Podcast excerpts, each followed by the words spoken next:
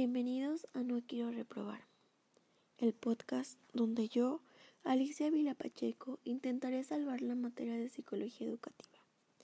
Soy estudiante de psicología del Instituto Windsor.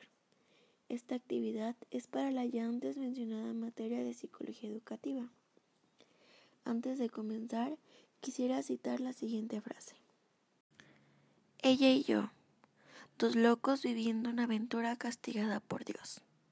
Un laberinto sin salida donde el miedo se convierte en amor. Somos marido, ella y yo. Don Omar. Y bueno, como se pudieron dar cuenta por el título de este episodio, hoy estaré hablando sobre Piaget versus Vygotsky, similitudes y diferencias entre sus teorías. Esta será una comparación comprensible entre las teorías de ambos autores.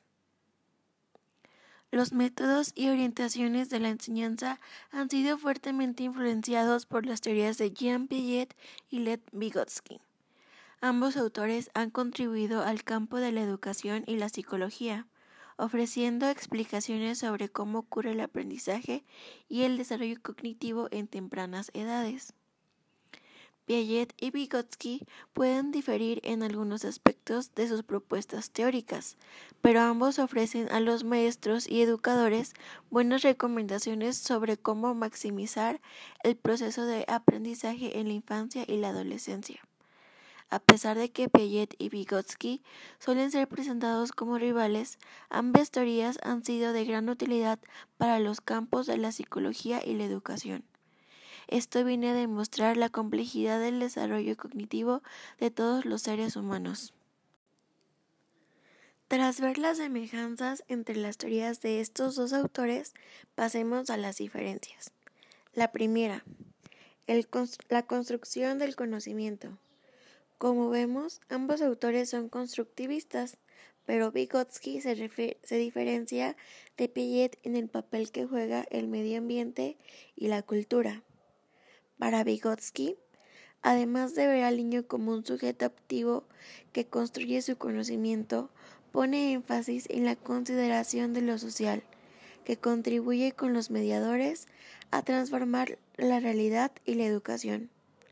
Estos mediadores tienen la función de guía para ayudar a estos en el proceso de aprendizaje y desarrollo. En el caso de Piaget, el aprendizaje se produce de manera individual, es el conflicto entre lo nuevo y lo que se conoce lo que lleva al individuo a buscar el equilibrio. La segunda, las etapas del desarrollo. La teoría de Piaget trata el desarrollo cognitivo por etapas universales. En cambio, para Vygotsky no existen dichas etapas, ya que al construir el conocimiento a través de la interacción social, cada cultura es distinta y por lo tanto no se puede generalizar. Esto quiere decir que, para Piaget, la potencialidad del desarrollo cognitivo depende de la etapa en la que el sujeto se encuentre. En cambio, para Vygotsky, la potencialidad del desarrollo cognitivo depende de la calidad de la interacción y de la zona del desarrollo, próximo del sujeto. La tercera, el papel del aprendizaje. Vygotsky piensa que el desarrollo depende del aprendizaje y los niños aprenden por medio de la historia y el simbolismo. En cambio, Piaget piensa lo contrario. Es decir, el aprendizaje depende del desarrollo. Piaget afirma que la inteligencia proviene de la acción y no le da tanta importancia a las influencias externas. Y la última, pero no menos importante, el papel del lenguaje. Piaget expone que el habla egocéntrica manifiesta la incapacidad de adoptar la perspectiva del otro. Y como no se adapta a la inteligencia adulta, el habla egocéntrica desaparece. Para Vygotsky, el habla egocéntrica ayuda a los niños a organizar y a regular su pensamiento.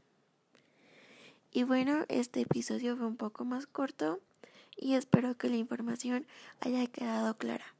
Muchas gracias y nos vemos en el próximo episodio.